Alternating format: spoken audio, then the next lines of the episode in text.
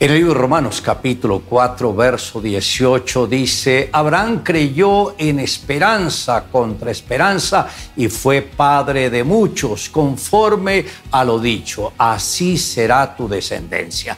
Hoy me gustaría tratar sobre el tema fe que nos hace permanecer.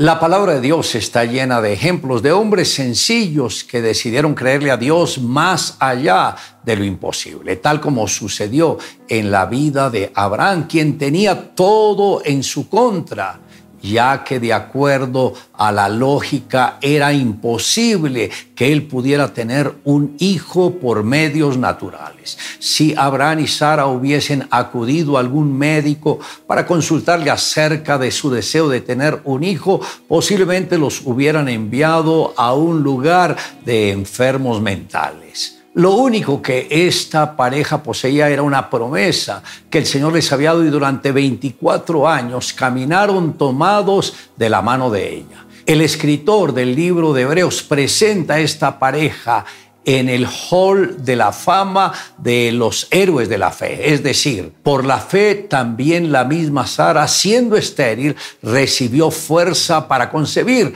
y dio a luz fuera del tiempo de la edad porque creyó que era fiel quien lo había prometido, por lo cual también de uno y ese ya casi muerto salieron como las estrellas del cielo en multitud y como la arena innumerable que está a la orilla del mar. Esto está en el libro de Hebreos, capítulo 11, verso 11. Podemos ver que algunas veces Dios no hace que las cosas sean fáciles para sus hijos, pues Él quiere cerciorarse que verdaderamente anda Por fe y no por vista. La vista representa la esperanza de este mundo donde las personas son motivadas por lo que ellos pueden ver y palpar. Es cuando las personas se inclinan a poner lógica por encima de todo, mientras que la esperanza divina está fundamentada solo en lo que nos ha dado Dios a través de su palabra.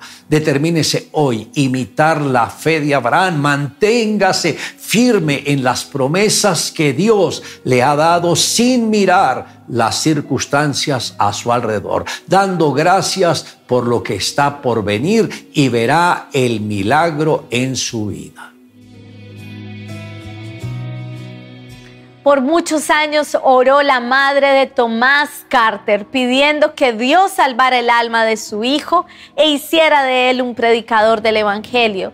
El hijo era un delincuente y había caído preso por sus crímenes.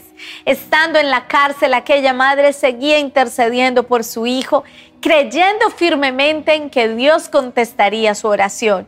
Un día le llegó un telegrama desde el presidio en el que le informaban que su hijo había muerto.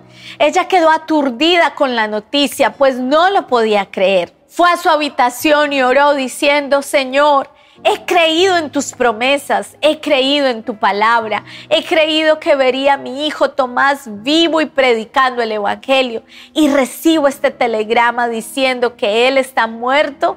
Señor, ¿quién tendrá la razón? El telegrama o tu palabra. Entonces se levantó y mandó el siguiente telegrama a la cárcel. Debe haber un error. Mi hijo no está muerto. Efectivamente hubo un error, pues Tomás Carter estaba vivo. Al poco tiempo este hombre conoció a Dios y tuvo una conversión impactante cuando salió de la cárcel, empezó a ganar almas para Cristo y llegó a ser un poderoso evangelista. Dios transforma. Le invito a que me acompañe en la siguiente oración. Amado Dios, gracias porque así como te revelaste a Abraham y a Sara y les diste promesa a cada uno de ellos y todo se cumplió. Así, Señor, nosotros también nos sentimos hijos de Abraham y creemos en las promesas que tú nos has dado y sabemos que con el paso del tiempo las estaremos conquistando. Gracias por tu amor y por tu generosidad. Te amamos Dios en Cristo Jesús. Amén. Declare juntamente conmigo, Abraham creyó en esperanza, contra esperanza, y fue padre de muchos, conforme a lo dicho, así será tu descendencia.